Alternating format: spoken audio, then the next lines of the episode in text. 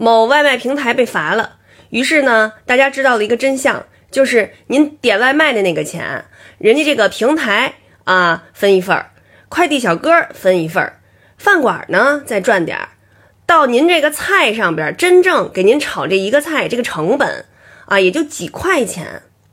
所以呢，大家纷纷就是说，我们不点外卖了，太太坑人了。那么问题来了，让这个四体不勤、五谷不分的孩子们去做饭、买菜，这个感觉也有点太扯了吧？于是呢，菜市场这阿姨想了个好办法。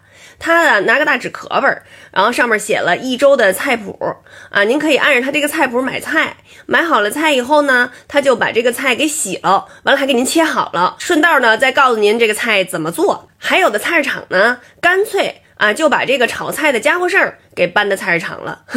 这些年轻人啊，他们买完了菜以后啊，呃，可以呢直接就在菜市场炒，炒出来以后呢，当时吃，要不然呢就打包带回家。